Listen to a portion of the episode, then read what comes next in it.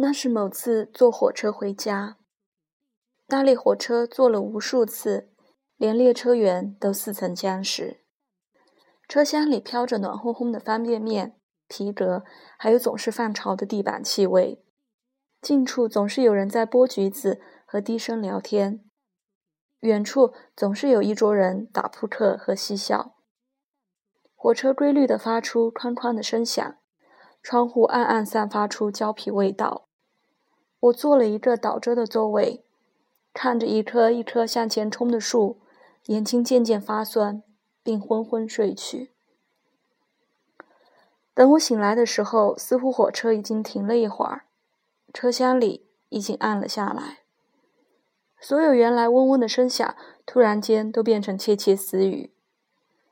睡去前最后一个念头：下次停车就到家了。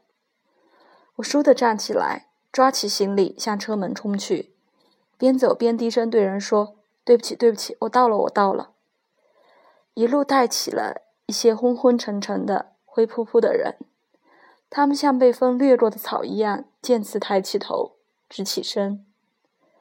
穿着绿色制服、靠着车门向外看的列车员，也好像突然从一个清醒的梦里惊醒，慌张地为我打开了门。那是个很小的车站，所以车门没有靠上站台是常有的事。最后一级台阶离地面似乎还有一米多高，我不假思索地跳了下去，路基里都是石子。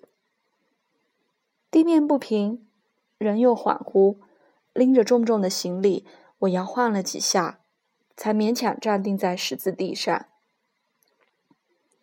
我放下箱子。将它打直，开始缓缓考虑着应该拎着走还是拖着走。茫然之间，打量四周，发现只有我一个人在车下。路基以上的水泥地表面有许多裂缝，里面长出青的和黄的草。在这个时候，远处另一列火车发出哐叽哐叽的声响，渐渐驶来。原来我并未到站。那只是会车，列车员不知何故，竟将我放下了车。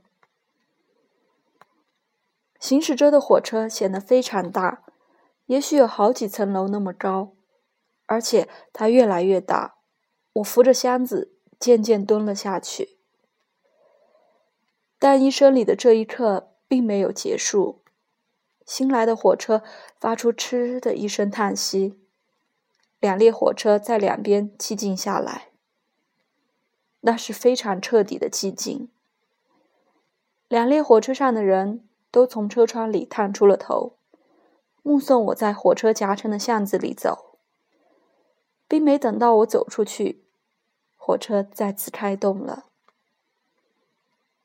这一次，我坐在了地上，仰头与那些人四目交接，被火车带起的风。越来越大，直到消失在远处。我得以爬上水泥台，沿着铁路一直朝前走，找到了真正的站台。那时天色更暗，离家还有一小时。